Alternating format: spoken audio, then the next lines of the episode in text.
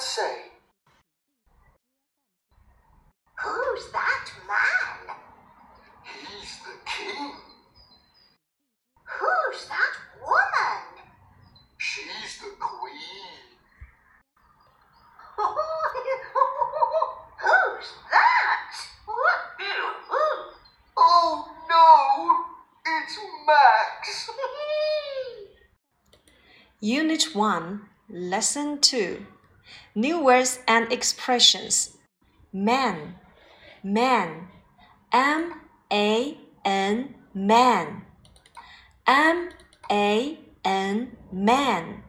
大家要注意，这里的字母 a 要发成大口 a 的音，a m a n man woman woman w o m a n woman w o m a n woman 这里的字母 o 要发成 u 的短音。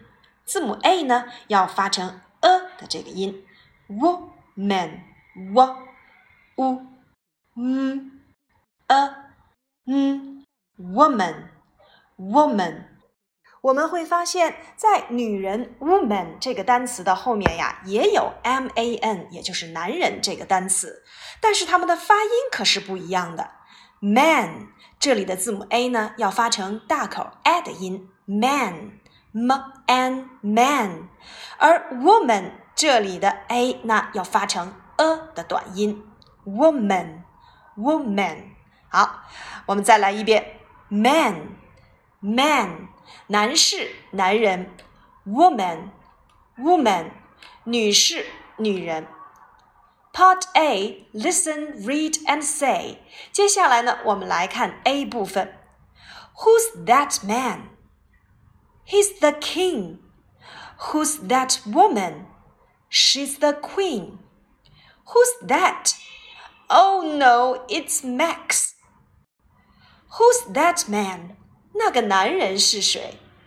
He's the king. 他是国王。Who's that woman? 那个女士是谁？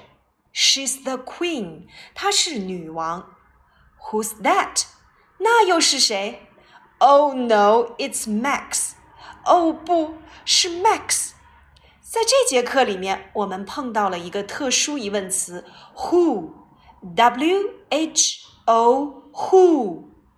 Who's that？那是谁？Who's this？这是谁？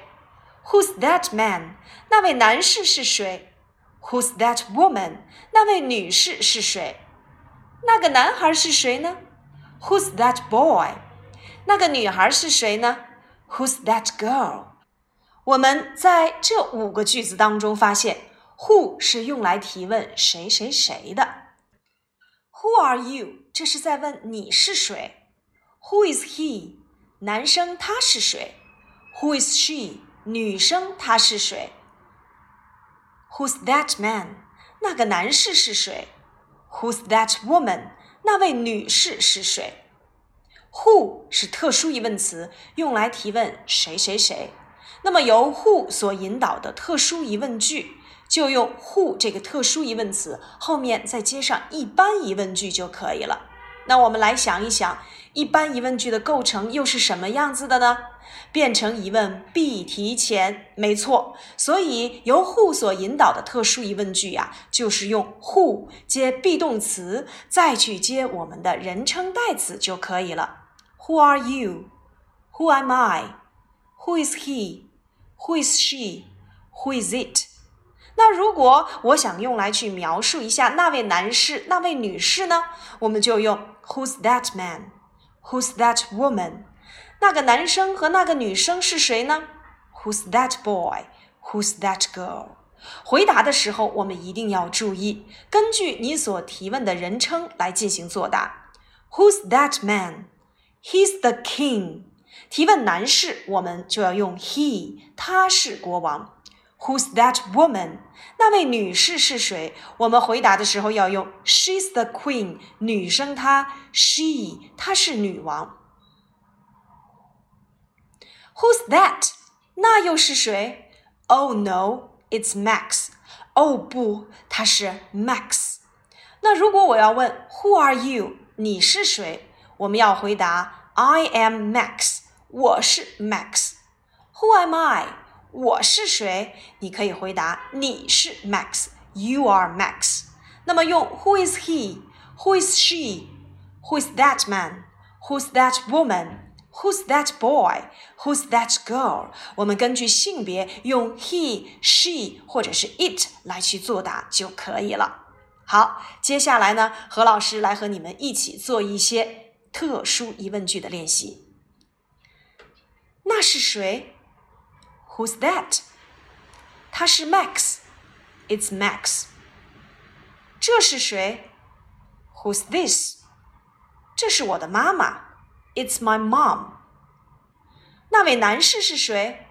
Who's that man? 他是我的哥哥。He's my brother. Who's that woman? 那位女士是谁？她是我的阿姨。She's my aunt. 那个男生是谁 ？Who's that boy? 他是 Robert.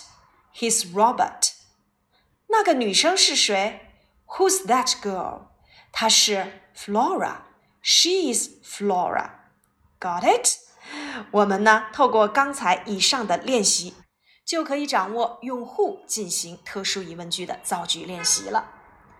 好，我们利用这节课所学的内容啊，可以适当的加入一些前面我们所学过的职业单词。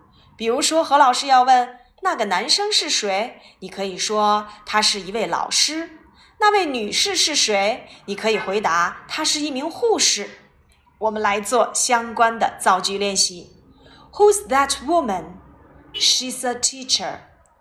Who's that man? He's a doctor. Who's that woman? She's a policewoman. Who's that man? He's a dancer. 好，那么如果何老师想让你们来去描述某一个人物呢，请你们用一个段落，哎，来进行描述。比如说，我想说一说那位女生是谁，你告诉我她是我的姐姐。你来描述一下，她长得又高又瘦，她的名字叫 Amy。嗯，这一段对话我们来试一试吧。那个女生是谁？Who's that girl？她是我的姐姐。She's my sister. 她长得又高又瘦。She's tall and thin. 她的名字叫 Amy. Her name is Amy. 我们仿照这个练习呀，可以描述你的家人。比如说，你想描述一下你的小表弟，他呢长得又矮又胖，他的名字呢叫小明。我们可以怎样来描述呢？Who's that boy? He's my cousin. He's short and fat. His name is Xiaoming. 好了，下节课呀，何老师想来问一问你的家庭成员，想一想如何运用我们今天所学过的内容来去描述一下自己的家人呢？我们可以描述一下他和你之间的关系，然后呢，可以描述一下他的长相啊，还可以描述一下他的名字叫什么。用这三句话，我们就可以构成一个段落小作文了。好了，我们这一单元的内容啊，先讲到这里。课下的时候呢，何老师希望你们谨记我们 Who 所引导的这个特殊疑问句，根据我们课文当中的图片呢，来复述课文，并且能够描述自己的家人或朋友。That's all for today. Bye bye.